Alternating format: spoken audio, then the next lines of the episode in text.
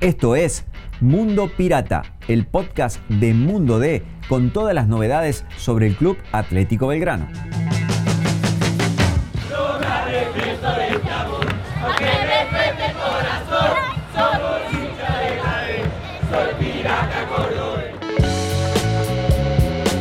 Este es Mundo Pirata, el podcast de Belgrano que te estamos trayendo gracias al auspicio, el acompañamiento y el apoyo de RING.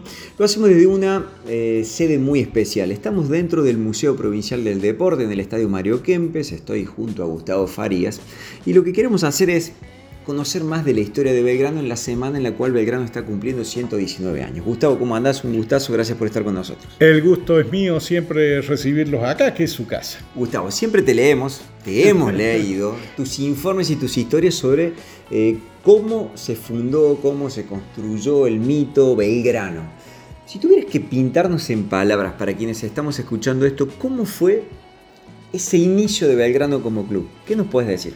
Bueno, hay Primero que tenemos que remitirnos a más de 100 años, como lo decís vos, este, y donde no hay muchas fuentes documentales.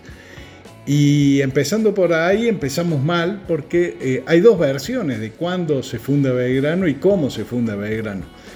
Para empezar, bueno, la más conocida es que es el 19 de marzo de 1905, que es la oficial que celebra el club, pero eh, uno de los documentos que conseguimos hace muchos años atrás y que son bastante fidedignos y al cual hay que darle un poco de, eh, autoridad, que son las memorias no nunca publicadas de Ernesto Barabram, que dice que la fundación en realidad se celebra el 19 de junio de 1903. Estamos hablando de dos años antes. Pero eh, esto es, eh, también hay que tomarlo con pinza porque a lo mejor ese fue una fundación informal. La del 19 de marzo de 1905 seguramente la más formal, la que se rubricó en actas y que, bueno, es la que termina eh, celebrando el club. en aquella del 19 de junio de 1903, Dicen que estaban reunidos los que todos sabemos de los, la familia Lascano, los Bustos, bueno, eh, los Orgas. Y llega el padre de uno de los Orgas y le, y le dice, ¿qué están discutiendo? Y dice, ¿cómo le vamos a llamar al club? Había algunos que decían, 27, por, el sitio en donde estaban, le querían poner el nombre de las calles. Las opciones eran, te podés llamar, en vez de Belgrano, te podés llamar 27 de abril. Organización Nacional o Caseros. Y estaban debatiendo eso y como era un 19 de junio, el día siguiente se celebra el Día de la Bandera, eh, el padre de Orgaz le dice, ¿y por qué no le ponen General Belgrano? Porque mañana es el Día de la Bandera. Y de ahí toma eh, incluso el color de la camiseta, que es celeste, el pantalón iba a ser blanco y las medias celeste. Eso es lo que dice, eh, las memorias dicen que eh, Belgrano era Belgrano por esto, porque era un día antes del Día de la Bandera, y los colores porque eran justamente los colores de la bandera. Esos primeros tiempos de Belgrano, se me ocurre preguntarte cien mil cosas y haríamos un podcast de siete horas, pero, no sé, el primer partido de Belgrano, ¿cómo empieza a construirse en un club de fútbol? Las primeras competencias que afronta. En esa reconstrucción de la historia, ¿cómo va ese avance celeste? Bueno, eh, lo que dice, lo que he conseguido hasta ahora es un, porque, insisto, eh, testimonios documentales, poquísimos y nada, los diarios a veces no informaban absolutamente nada, de hecho nunca conseguí lo que yo imaginaba que iba a... Ayer se fundó un nuevo club que se iba a llamar Club Atlético Belgrano, no, nunca, no existe, no lo he conseguido. Y de acuerdo así, algunas entrevistas a José Lascano, que fue el primer gran eh, deportista que dio Belgrano, él recuerda que el primer partido lo ganan 2 a 1 y él hace el primer gol. Eso cuenta él, eso podemos decir. Lo que sí, eh, Belgrano recién compite oficialmente a partir de 1908 en segunda división. En esa época había que, si vos querías iniciarte en el fútbol tenías que ser campeón de segunda división primero y además no podías ser campeón un año, tenías que ser año, tres veces campeón para ascender a primera. Y Belgrano lo consigue, sale campeón en 1908, 1909 y 1910. Y recién ahí aparece en primera división de la Liga Cordobesa, ¿no? En ese tiempo, ¿cómo era la Liga Cordobesa en, la cual se inserta Belgrano? ¿Qué otros equipos había? Y estaban Facultad de Medicina, Agronomía, Agronomía era el Cuco. Eh, la escuela de agronomía era el Cuco, en ese momento era el que había ganado casi todos los campeonatos y Belgrano finalmente en 1911 consigue destronar a la agronomía y ahí se empieza a meter Belgrano como equipo fuerte de la ciudad hasta 1914, bueno, 1913 se funda Talleres y con todo el respaldo del ferrocarril también se constituye en un fuerte adversario y desde inmediatamente el primer partido, que fue el 17 de mayo de 1914, ya se hace el clásico, a los cuatro minutos ya hay una bronca, Belgrano hace el gol, Talleres se retira, Talleres que en ese momento se llama Central Córdoba, se retira del campeonato, lo echan de la liga y ya empiezan de entrada nomás a golpearse entre ellos, a pegarse entre ellos y desde ahí nació. Es impresionante lo del clásico Talleres Belgrano porque nace prácticamente desde el inicio del primer partido. No hizo falta que definan campeonatos, que jueguen reiteradamente. De entrada nomás tuvieron una bronca y hasta el día de hoy no, no la pudieron dirimir, ¿no? Gustavo, hay un hecho, hay varios hechos que construyeron este Belgrano como fenómeno cultural de la ciudad de Córdoba. Y fundamentalmente que nació en un barrio rebelde, un barrio que tiene mucha historia, que en aquel momento, incluso cuando se funda Belgrano, todavía ni siquiera se llamaba Alberdi, era la toma. Eh, y siempre con esa identificación, fundamentalmente lo que eh, a Belgrano lo, hizo fuerte fue la identificación con un pueblo Alberdi. En aquellos momentos, pueblo Alberdi estaba separado de lo que era el centro de la ciudad. Y era un fortín de, deportistas muy, muy destacados que eh, desentonaba con el resto porque el deporte como que nace en Barrio General Paz, se hace fuerte también en Alta Córdoba. Y este de, de Alberdi era Belgrano. Y Belgrano se impuso muy fuerte además por eh, tener muy buenos jugadores. De hecho, de ahí salió la primera citación para un jugador de selección argentina fue José Lascano, que si bien justo ese año circunstancialmente se había peleado con Belgrano y estaba jugando en Audax Córdoba, pero mm, después mete a De la Valle, que sí, efectivamente juega, es un jugador, además un referente del fútbol argentino, ya no, ni siquiera de, Córdoba. Y estaba en Belgrano. Y Belgrano se hace fuerte de entrada también por eso. insisto también en esto porque el, hincha de Talleres también va a decir que Talleres fue fuerte de entrada, es verdad, pero sale eh, ocho años después. Belgrano se hace fuerte de entrada ahí nomás este, y, divide la ciudad, primero con lo que era lo que te decía antes, de agronomía, los fuertes de el Córdoba Atlético, el Alta Córdoba, y eh, Talleres se mete como cuña y bueno, y ahí hacen la, gran confrontación del clásico cordobés. Hace unos días publicamos una excelentísima nota, se la recomiendo a todos, vayan al sitio web de, La Voz, a Deportes, ponen el buscador Belgrano y van a encontrar este informazo que hizo Gustavo respecto a la historia de Gigante de Alberdi. Uno dice Belgrano, Gigante de Alberdi, el estadio es una porción más del alma de, hinchas de Belgrano. ¿Por qué y cómo surge ese estadio? ¿Cómo llega Belgrano a, levantar ahí lo que es hoy su iglesia, su casa, su pasión? Bueno, el estadio, para empezar, bueno, casi todos recuerdan que en 1929 se hace el partido inaugural de lo que eran las tribunas, pero el estadio funcionaba ya de mucho antes. Eh, es como los cimientos de una casa, primero empezás con el piso y después le vas levantando las paredes. El de Belgrano empezó en 1914, con, en 1914 bien digo, eh, con un partido entre eh, Belgrano y el Colegio Nacional de Montserrat. Encima, el primer gol en, el estadio, en el gigante de Alberdi o en el Julio César Villagra, ya te voy a decir por qué no le. Me cuesta decirle Julio César Villagra porque nunca se inscribió el nombre. Es, eh, ya me lo contas.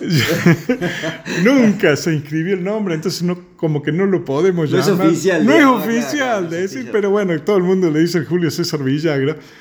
Pero eh, en 1914 el primer gol en ese estadio lo hace un jugador de Colegio Nacional de Montserrat. Este, y después, 15 años después, se levantan las tribunas y ahí, bueno, se puede hablar del gigante de Alberdi en 1929, donde juega, no tiene un buen debut Belgrano, es más, tuvo el peor casi debut que puede tener, porque lo invita a un club fuerte, ¿no? En ese momento, Estudiantes de La Plata, al cual le llamaban el estudiante de los profesores, por cómo jugaban el fútbol justamente. Y Belgrano iba empatando uno a uno y faltaban 15 minutos. Y en esos 15 minutos Estudiante le metió 5 goles para un debut eh, muy poco feliz de perder el día de que inauguras tus tribunas, perdiste 6 a 1. Y curiosamente, dos días después, eh, Instituto se adhiere a esto y, y juega contra Estudiantes, dice vamos a tomar revancha de lo que hiciste, y juega con la camiseta celeste de Belgrano contra Estudiantes Instituto era el famoso Instituto del Glorioso, le gana 2 a 0 a los profesores de estudiantes. Y vengo lo de Belgrano. Y vengo lo de Belgrano, pero bueno, Belgrano termina feliz después del año porque sale campeón y da la primera vuelta en el gigante de Alberto. Bueno, antes de que me encuentre de Villagra, eh, quizás ese hecho de estudiantes marca un poco la, la resistencia y la capacidad de regeneración del hincha de Belgrano ante golpes durísimos que tiene en su historia y siempre estando de una manera que quien no es de Belgrano no logra entender, ¿no? No, es tremendo. La historia ha tenido vaivenes muy pronunciados. Belgrano, cuando se hace la apertura finalmente, alguna vez se tenía que hacer una apertura del fútbol de AFA al interior, a Belgrano lo agarró mal parado, no lo agarró en sus mejores años.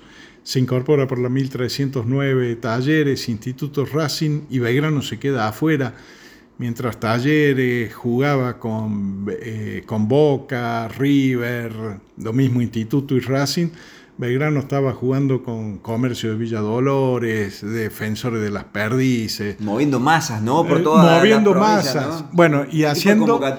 Claro, y haciendo la salvedad que Belgrano, cuando ganaba esos partidos, clasificaba al Nacional. No es que estaba dos, tres, cinco categorías abajo. En realidad era otra estructura difícil de imaginar hoy pero ganando esos partidos, que los ganaba y los ganaba metiendo de a 6, 7, 8 goles, jugaba después el Nacional de primera y volvía a enfrentar a Boca River, pero todos los años tenía que revalidar eso porque no había logrado ingresar a la fiesta grande a través de la 1309, sino que le tocaba esos meses cortitos del Nacional.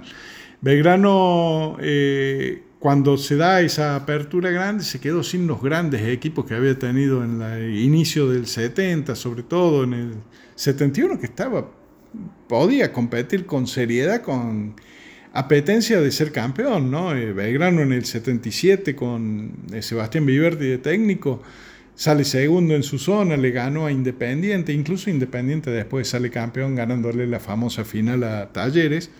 A ese equipo eh, Belgrano le gana, eh, durante la, clasificación, pero justo como era el Mundial 78 se venía, justo ese año decidieron acortar el campeonato y en vez de que clasifiquen los dos primeros, clasificaba solo el ganador de zona y Belgrano salió segundo. Se quedó afuera, tuvo mala suerte, qué sé y después todos los años, bueno, y hasta el día de hoy, que va en un sube y baja permanente, que no se termina de consolidar en primera, que la B nacional le queda chica y la primera vez también, este, o le queda grande, ¿no? Este, ha estado permanentemente en un sube y baja cuando en realidad hasta que se hizo la apertura, Belgrano siempre fue protagonista de los grandes campeonatos que le tocaba jugar, ¿no? Van las dos últimas, Gustavo. Contame lo de Julio César Villagra. ¿Significa que hay que registrar el nombre del estadio para que sea denominado oficial, más allá de que la gente ya lo, considera así, el nombre de la Chacha Villagra, un exjugador? Claro, de acuerdo a los estatutos del club, de, tenés que registrar en actas que el cambio, que en una asamblea se produce la decisión de cambiar el nombre, algo de eso. Belgrano nunca lo hizo. Tampoco lo hizo taller y tampoco lo hizo instituto, te voy aclarando. es una cosa, eh, cuestión de eh, Por eso eh, también está la misma discusión en el tema de instituto del Estadio Presidente Perón y en talleres con el Paco Cabaces. Belgrano nunca registró en ninguna asamblea que su estadio se iba a llamar Julio César Villagra. ¿De dónde viene esto? De en el momento que, bueno, en el año 93, cuando eh, Villagra, bueno, toma la trágica decisión de quitarse la vida, en el velorio, el presidente de entonces de Belgrano, Gregorio Raúl Ledesma, le dice a la viuda de, o a la madre, no recuerdo bien, de Julio César Villagra, dice, el estadio se va a llamar Julio César Villagra.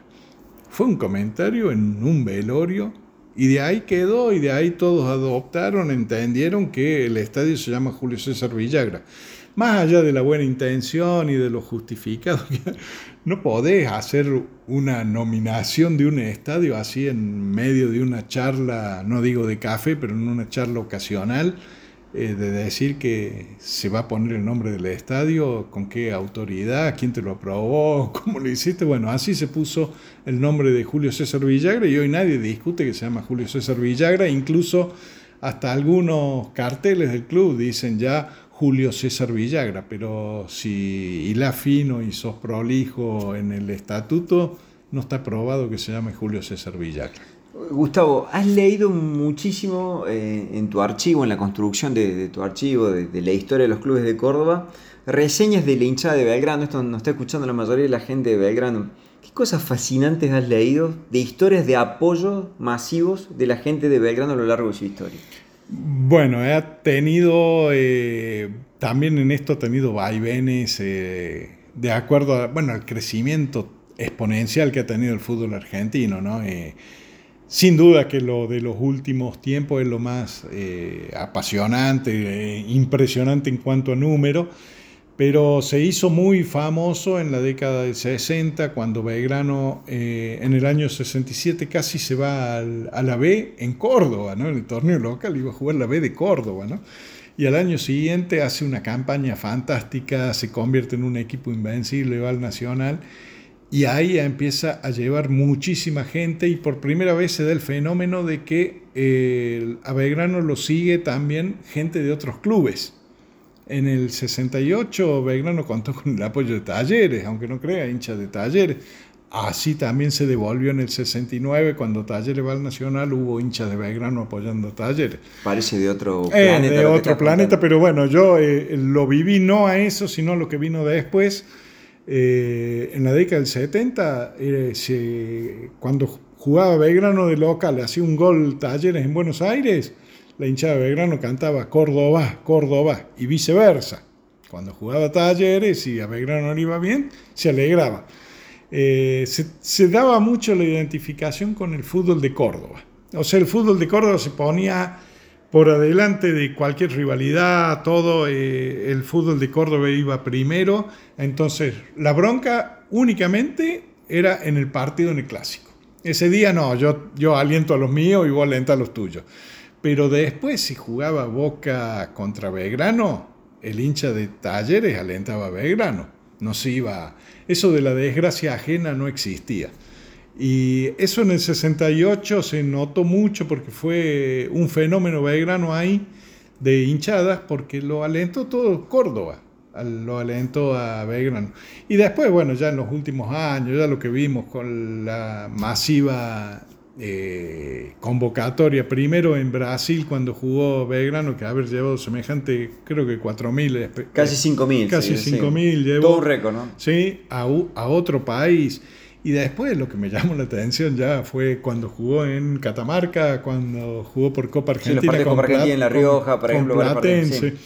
Catamarca, La Rioja. De final en La Rioja, suplente Belgrano llevó casi 30.000 personas. No, una, una, locura. Bueno, y eso se ha contagiado en todos los equipos, porque ahora todos los equipos quieren demostrar que yo llevo más y tengo más aguante, quién tiene el mejor recibimiento, una cosa increíble que lo celebro, ¿no? Pero hasta ahí, el alentar al uno. A mí lo que no me gusta es el, yo digo siempre, para folclore quiero los manceros santiagueños y, yo, yo aliento al de, al de la provincia. Yo, yo en eso soy antiguo, en eso me quedo muy ah, antiguo. Estás en Quien viene, este sí es la última, este lo te mentí varias veces con lo de la última, pero este sí es la última. Quien viene al Museo Provincial del Deporte, ¿qué cosas lindas de la historia de Belgrano pueden encontrar para ver? Eh, bueno, hay camisetas antiguas, que los que le gustan ver, eh, de José María Suárez, pero yo no, te voy a mentir, la, que más se admira, lo que más se ve, hay también una de medallas de, de esto de que te decía que tiene más de 100 años, primer ídolo del deporte de Córdoba. Pero lo que más se ve y lo que más se saca la foto de la gente son los guantes de Olave del día que mandó al descenso a River. Esos guantes que utilizó Juanca ese día se los regaló a Belgrano y Belgrano nos presta a nosotros para que podamos exhibirlos acá. Y tienen la firma y la fecha de ese día, 24 de junio del 2011.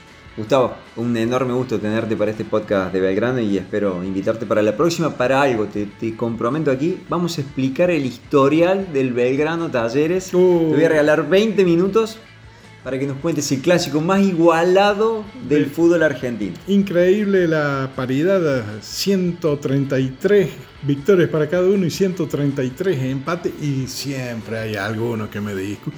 Es muy discutible porque el fútbol de Córdoba es muy discutible, la estructura. Antes de eso te voy diciendo, el Talleres Instituto tiene las mismas cosas, los mismos grises de todos los historiales de los equipos de Córdoba. Lamentablemente y bueno, y me hace falta hasta más de 20 minutos para explicar. Queda para la próxima. Gracias a todos por estar prendidos en Mundo Pirata.